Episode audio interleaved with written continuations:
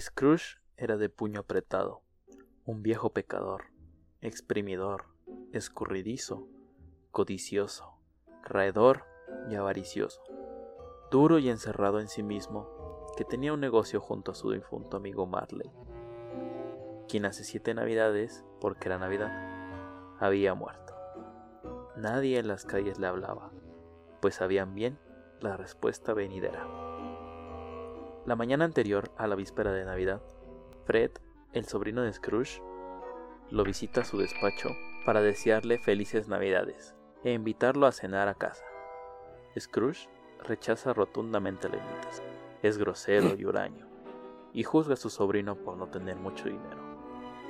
Fred, a pesar de la negativa de su tío, se retira amablemente y sin enojo alguno.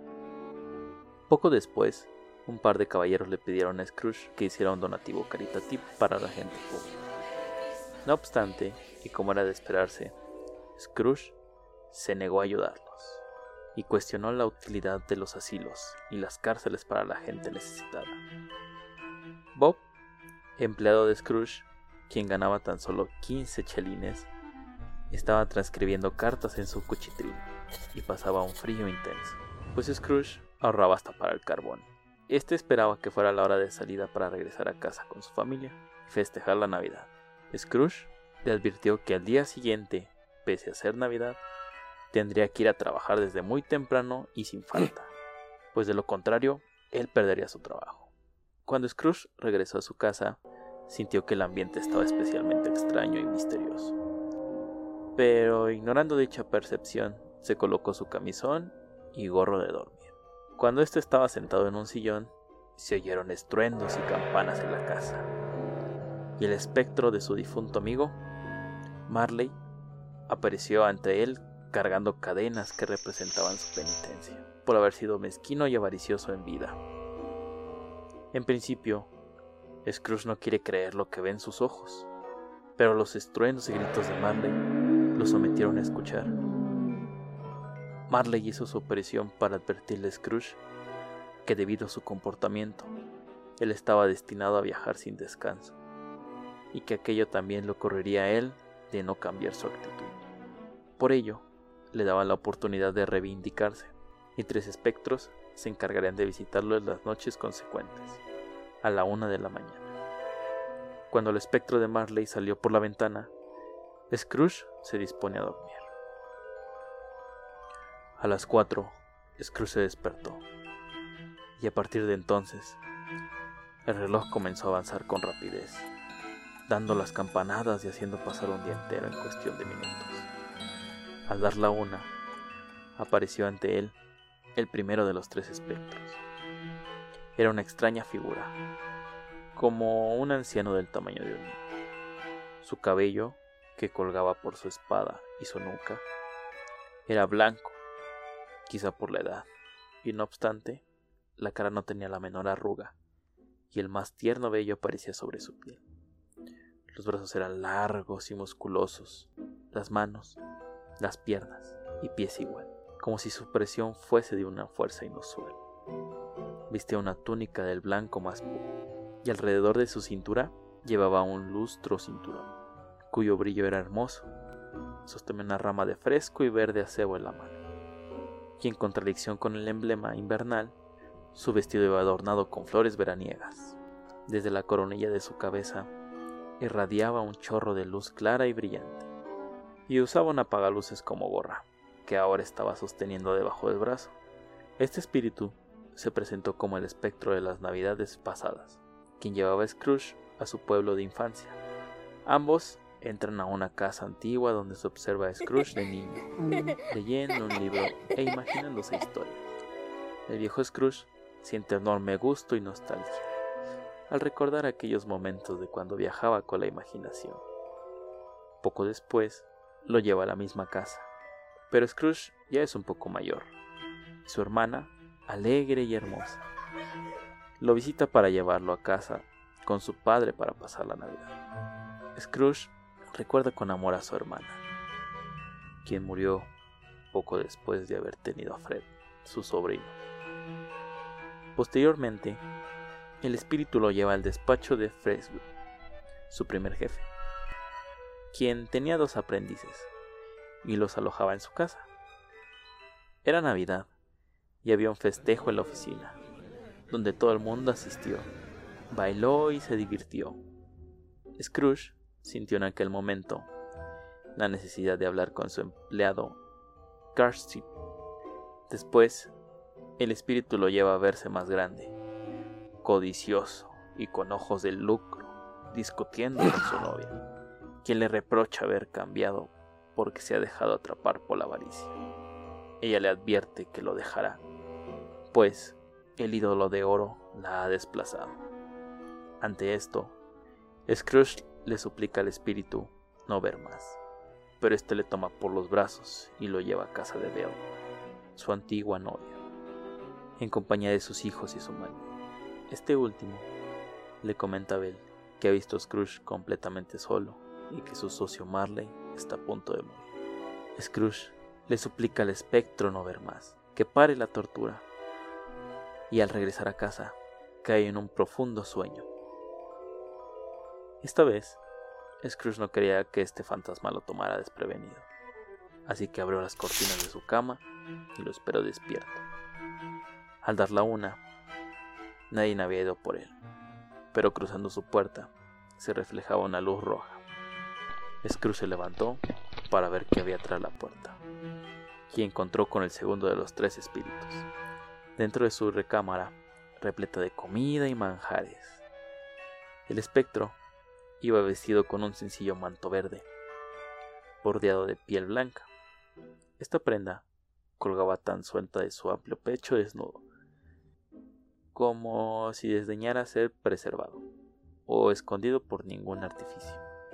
Sus pies, quien se observaban debajo de los amplios pliegues de la prenda, también estaban desnudos, y sobre su cabeza no llevaba otra cosa que una corona de acero, engarzada por relucientes trozos de hielo. Sus rizos castaños oscuros eran largos y sueltos, libres como su genial cara, sus ojos chispeantes, su mano abierta, su alegre voz, su franco comportamiento y su aire jovial. En su cintura lucía un antiguo cinto, pues no había ninguna espada en él, y la antigua vaina estaba enmohecida. El espíritu se presentó como el espectro de las navidades presentes, siendo de los más jóvenes de los más de 1800 hermanos que tenía. Ambos viajaron hasta la ciudad, y pese al frío que hacía, se respiraba una sensación de calidez y alegría. Fueron a casa de su empleado, Bob, y vieron a su familia antes de la cena de Navidad. Bob Tenía varios hijos, dos pequeños, Marta, Peter y el pequeño y enfermo Timmy Tim, quien cojeaba de una de sus piernas. En casa de Bob cenaban un pequeño pavo y pudín que cocinó su esposa. Asimismo, cantaban villancicos alegremente. Scrooge le preguntó al espíritu si Tiny Tim viviría, pero éste le contestó que de no cambiar la situación, prevenía una silla vacía y una muleta abandonada. A Scrooge le dio mucha pena que el pobre Tiny Tim pudiese fallecer debido a la enfermedad. De ahí partieron a casa de su sobrino Fred, quien festejaba la Navidad en compañía de su familia. Brindaba por el tío Scrooge, pese a su negativa burla. Scrooge estaba muy emocionado al ver la reunión, pues jugaban a la gallina ciega todos se divertían mucho. Él deseaba poder estar en la fiesta. De regreso a la casa de Scrooge, el espectro comenzó a envejecer, y los pliegos de su manto sacó un niño y una niña, amarillentos, flacos, andrajosos, huraños, lobunos, pero postrados en su mitad. El espectro dijo que eran los hijos del hombre, y le recordó a Scrooge las palabras que pronunció con los caballeros que le pidieron caridad en su oficina para los pobres. En punto de las doce, el espíritu desapareció, y Scrooge divisó a un fantasma solemne, con sábana y caperuza, que venía cual una niebla, por el suelo, en su dirección. El fantasma se acercaba lenta y gravemente en silencio parecía desparramar pesadumbre y misterio. Iba arropado con una prenda negra que le escondía la cabeza, la cara, su forma y no dejaba nada visible de él, excepto una mano extendida. Scrooge le preguntó si era el espectro de Navidad por venir, pero el espectro no contestaba ni pronunciaba ni una sola palabra. Únicamente señalaba con su mano la dirección. Scrooge le seguía la sombra de su manto. Primero fueron a la ciudad y escucharon a varios hombres de negocios que Scrooge conocía hablar de la muerte de alguien. Después visitaron la casa de un señor que le compraba a unas mujeres las cortinas de cama y ropas del difunto, cuales aves de rapiña.